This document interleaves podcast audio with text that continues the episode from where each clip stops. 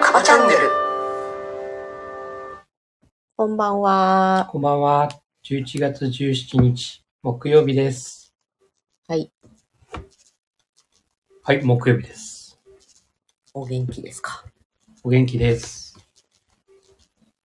11月も中に差し掛かり、いやー、びっくりだ。恐ろしい。でも今年は暖かいですね。そうですね。ちらちら雪が降ったけど、すぐ溶けちゃうしね。暖かいです。非常に。ありがたいです。なので雪が降ると、あの、あられみたくなそうだね。る。痛いです。痛いね。バチバチバチバチ。ねはい。はい。ということで、過ごしやすい今、そうですね冬というか、はい。そんなような北海道でございます。はい。で、今日は、今日は、ちょっとこの、毎月2回配信してるクラブハウスの、うんまあ、オープンチャットの方で、うん。うん。原理原則についての話がはいいはいま。して。うん原理原則、7つの習慣における原理原則っていうのが、まあうん何なのかっていうところなかかななとかね思ううんですよん、ね。大事な部分でもあり、うんなかなかこう、わかりにくい部分でもあるかな。そうだね。1から7の習慣っていうのはさ、ものすごく明文化されてて、うん。それこそそれがやっぱり主題だから、うん。より詳しく書かれてるんだけど、うん。まあ、原則のところって割と、まあ、簡約版で言うと読み飛ばしがちなのかなとかうん。簡約版で最初に書いてある原理原則の部分ってちょっとややこしいんだよね。わかりにくいようね。んうんあのね例えがありすぎてわからないそうだようなね。気がする。うんうん。確こう言っちゃなんだけど。かうん、なんかあの外国の方にありがちなにね。うん。そう例えなのかだ。うん。物語をこう差し込んでくるっていうか長いよね。長い。うん。だからなんだったっけってなっちゃう。そうだね。ところで、まあ、インサイドアウトっていうことと、うん。パラダイムがあるんだぞっていううん。ところでね。うん。うん。なんかさっきマスターすごい名言入ってたけえど、なんだっけ忘れた。正解 だ正解うん。 7つの習慣って正解があるかと言われるとないんだよね。うん。なぜなら、一人一人みんな違って、うん自分の中にしかないうんはずだから。ね。まあそれが主体的っていうことだったり、うん。うんインサイドアウトっていうことがさ、そうだね。全てなんだけど、まあ、正解もね、結局その、人が与えた正解を求めようとしちゃう。うん、ねそうだね。うん。だからどこかに正解というものがあって、それに対して自分の考えが間違っているのではないかうん。っていう。うん究極を言えばそういうことはないじゃない。そう。まあもちろん、例えば、1から7の習慣についての正解、不正解はあると思うよ。うん例えば、終わりを思い描いてから始めるっていう項目なのであれば、終わりを思い描い、い描かないで始めることは間違いっていうことはあっても、それが何なのかっていうのは、内容ね。うん、内容ね。うん内容に関しては、100人いたら100通りなんだよね。そうそこがね、どうしても、何か正しいものがあるのじゃないだろうかと。そうだね。うん。うん。そう思う。だから、こっち側から見て、見たときに、その人にとっては、間違いかもしれない。うんうんでも、こちら側からするとうん正解だ。うんうんというのってたくさんあると思うんだよね。あるね。だから、盗みはいけないことだとか、人を騙すのは良くないとか、うん。そういう良心ね、うん良い心ね、うんにのっとったものっていうのは、これまたでも国とかさ、うん。環境とかで、微妙に違ってくるものではあると思う。うんある普遍的なものっていうのはやっぱりある。うんまあそれは、良心の方であって、パラダイムとインサイドアウトというところのことではないというか、難しいんだけどね。そうなんです。なので、パラダイムとインサイドアウト。うん。これは、みんなそれぞれ持っているね。うんうん。これは、あの、内容じゃなくて、そうね。持っているっていうことが、これが現像だよね。んんそう。そうなのよ。ね。内容じゃない。うんこれがあるってことがうん、うん原則として、うん、ということですね。そうそうそう。どういうパラダイムなのっていうのは正解ではないのさ。うんだってパラダイムがある。そう。だって全員違うんだもん。絶対に同じものはないです。ないねないです。なんなら自分の中にもいろんなパラダイムがあるじゃない。うんあるものの見方。そうなんです。そこがね、ちょっとごちゃごちゃになってしまいがちなのかなというのを感じたね。そうだね。そうなんです。だから、パラダイムがあるから、だから第一の習慣のうん。自分が選択するっていううん。ところから始まるんですそようね。だね。パラダイムがあるから、うん。自分が選択するがある。うんうん。インサイドアウトにつながってくるということですよそうね。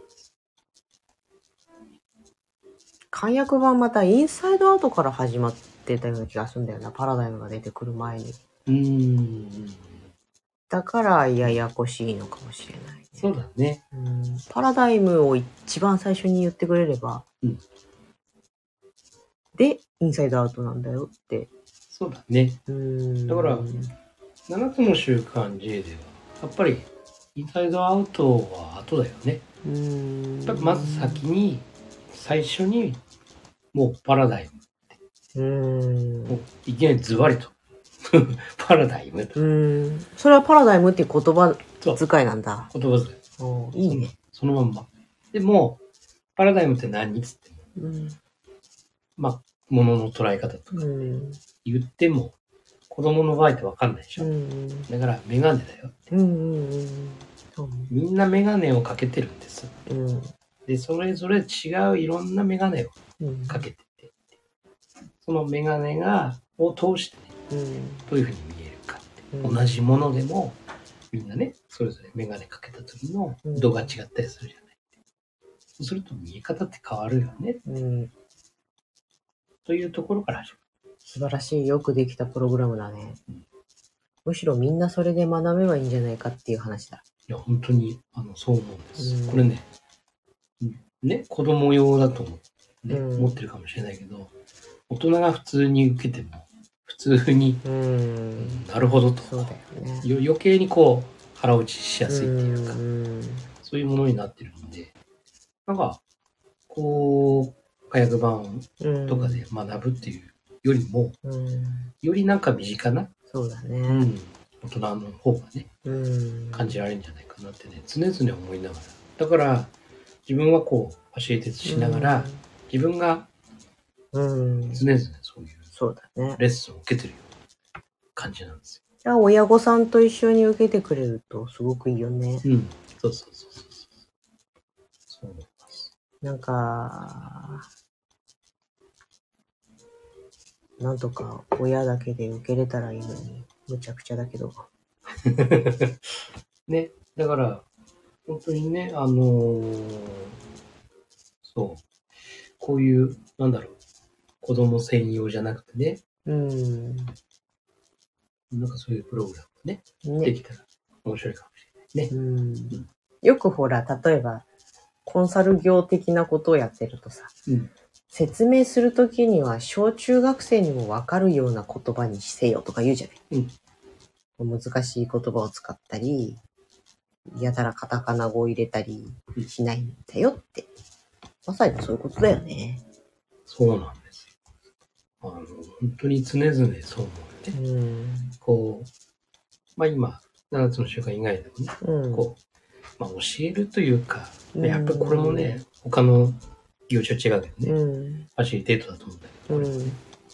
やっぱり簡単な言葉、うん。それと目的うん。というものを、こう、わかりやすく、うん。もう子供でもわかるうぐらいの、ん。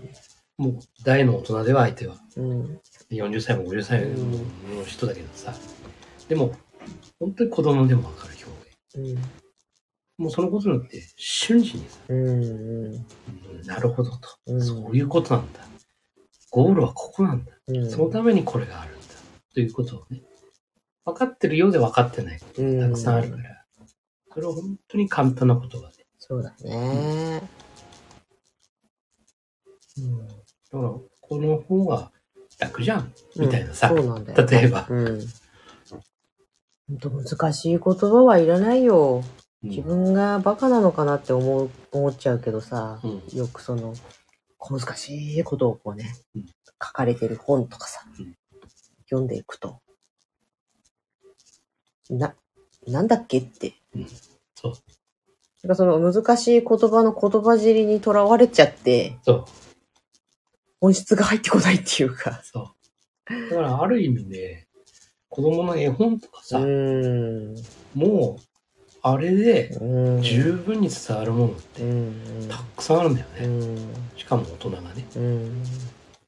ね、子供に対してさ、まあ、読み聞かせみたいな感じでね、こう、絵本とかさ、やったりするだろうけど、うでも、あれ大人が聞いてても、ん。見てても、も。めちゃくちゃこう、深いものがそうだよね。あるじゃん、あるんでしょうね、あれ。だうから、ああ、絵本で十分じゃないのっていう、ある意味 ね。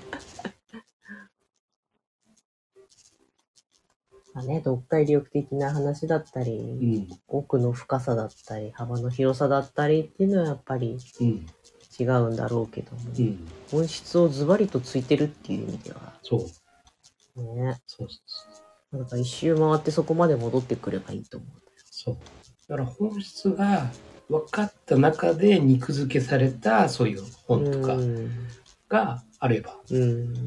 もう本物っていうかさそうだうん、ね自分の中でうんもう本質捉えながら、本当にね、こうんう、。形付けられるっていう。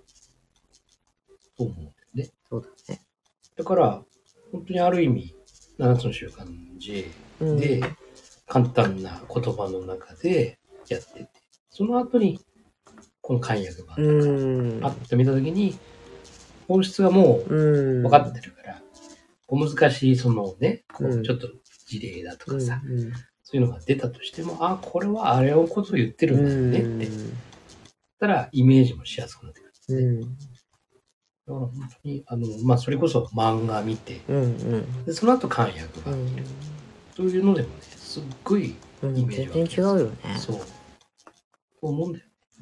う最初から、まあ、別に悪いわけじゃないんだけど、ん。観薬版、ボーンと来ても、うん。難しいから、うーんって、うん、そうなの。あのね、例えばとか、こんな話があるとかって始まるあれで、えってうん、で、何の話してたっけって、一回どっかに行っちゃうんだよね。そうそうそうそう。いや、本当に、本質を本当に捕まえうんることができたら、小難しい本でうん、も捕まえやすい。そうなんだね。まあだからこそさ、いろんな、こう例えば本っていうのは何回も読んで、初めてその、ね、自分の身についてくるっていうところがあるじゃない。まあ、そういう、多分、現代の皆様、うん面倒だし、そう時間ないし。。そうね。なら最初から、あれだよね、ショート動画とかさ、映画の、をね、短くして、捕まっちゃうけどさ、うんようやくして、ようやくすべて が。ねえ。そうそうタイム、コストパフォーマンスじゃん。そう。うん。タイムパフォーマンスタイパね。そう。と言われちゃうんだな。そうそうそうそう。タイパはね、言われるね。ねえ。みんな何をそんなに生き急いでるんだって感じだけど。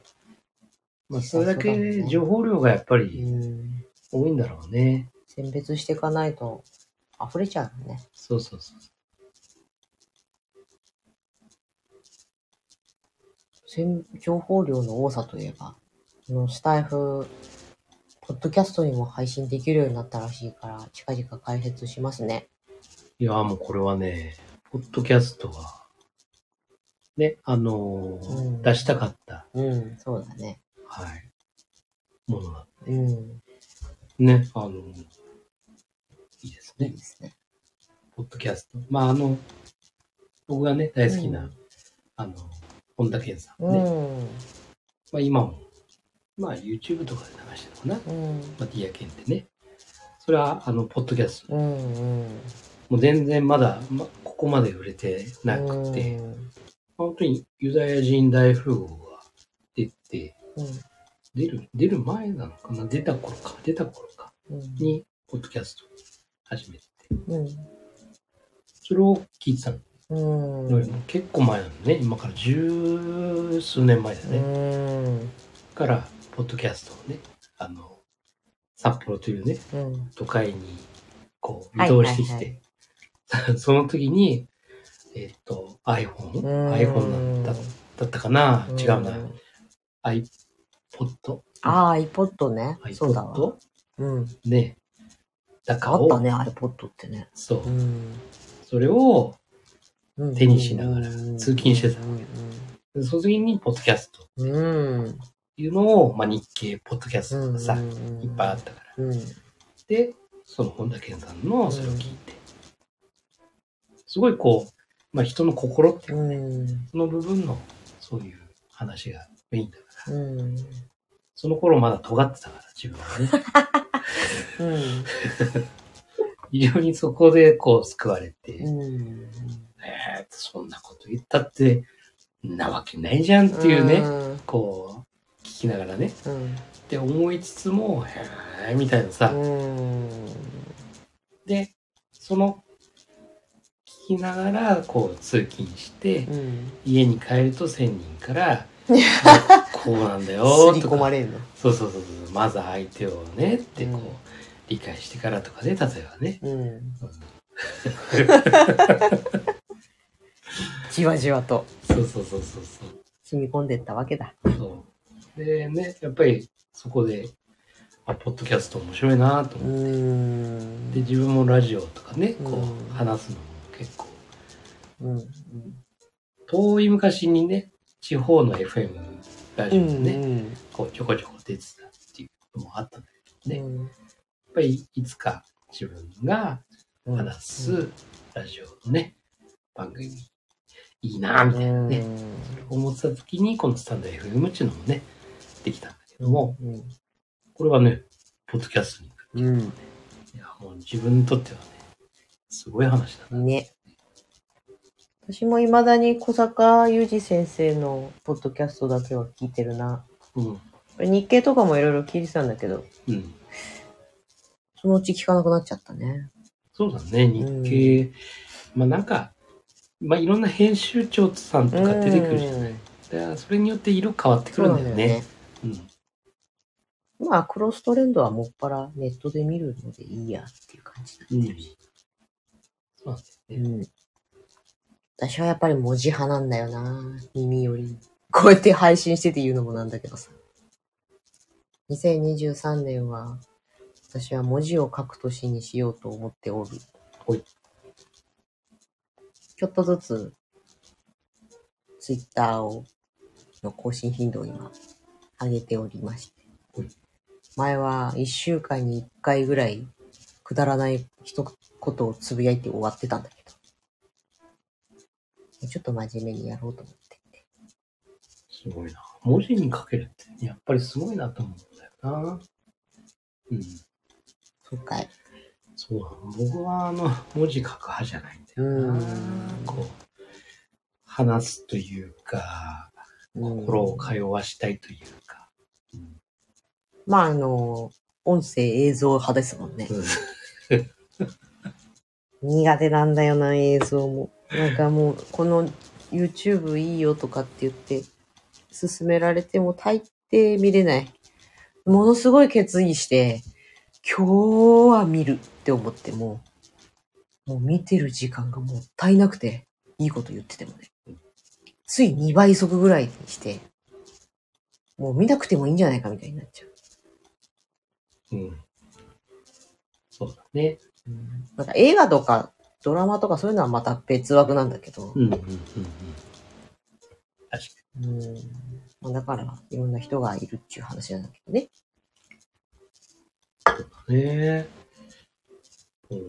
だから、割と、まあ、これは人それぞれだよね。うんだから、あの、本も読みたくなる。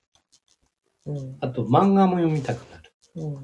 うん。で、そういう動画うんとかを見てくれる。この頻度って、うん。あの、それぞれ違ってね。やっぱりこう映像の方に、うん。自分はこう、映像なのか、あとは音声うなのか、ん。ということね。これがやっぱり6割ぐらうん。い。で、3割が本。うん。で、残り1割がまあ、うん。そういう比率なんだよね。なるほどね。う私、圧倒的に文字だね。ん。うん。その次に漫画で、その次に音声で、うん。その次に映像だね。うん。音声はまた音声としていいんだけうん。ど、ながらができないんだ。ああ。結局何何かしながら音声流しとくっていう全く無理だね。ああ、もう音声と映像と流しながらやったりすいや、何が入ってくんのそれに。る。いや、ちゃんとしょ、ちゃんと聞ける。すごいね。聖徳太子じゃん。俺だからスマホを置いて、うん。パソコンで開いて映像うね。ん。で、スマホで音声流して、で、なんか違う、こうえあ、たまに本開きながら。 え、どれも絶対身につかない。 たまに自分で、なんか変態だなと思いながら。ううんん。それえ、聖徳太子じゃん。すごいね。なんかね、音声流れてくるじゃない、うんそれぞれね。まあ映像も見なきゃさ、うん音声だよね、あれ。うんうんで、でなんか、キーワードみたいなのうん。うん。こうポッポッと出て、うん。その時に、あってなんだろう。えー、すごっ。あ。金沢守さん。はじめまして、金沢守です。はじめまはしじて。めまして。ありがとうございます。ありがとうございます。えー今はなんだっけあ、どの配信が一番自分にしっくりくるかみたいな話をしてましたね。音声か。映像か。ということで私は文字派です。僕は音声と映像です。耳だ。耳だね。耳なんだね、結局。耳だね。うん。そうそう私は、それはできないな。そんなトリプルメディアみたいなことできない。多分自分の中でうん。う聞きたいもの、聞きたいことーん。っていうのが決まってるんだとうん思う。うんうん。だから、それに近いものをうん、流流してるんです。うん。だけど、余計なものとかあるじゃないうん。例えば15分の音声でも動画でも、うん。ここを聞きたい。うん。それ以外は、うん。ね、あの、もう分かってることだかうら、ん。この部分だけ知りたいとかね。うん。というものを、こう、多分かけて、無意識にかけてた。うん。だから、知ってるものに関しては全部。うん。省いてるだからその流れてる、知ってることが流れてるときは違うことをしていうる。ん。で、ポーンと、あ、聞ききたかったことや、うん学びたかったことが、ポーンと来た瞬間にパッとそこにうんスイッチするっていうね。すごいね。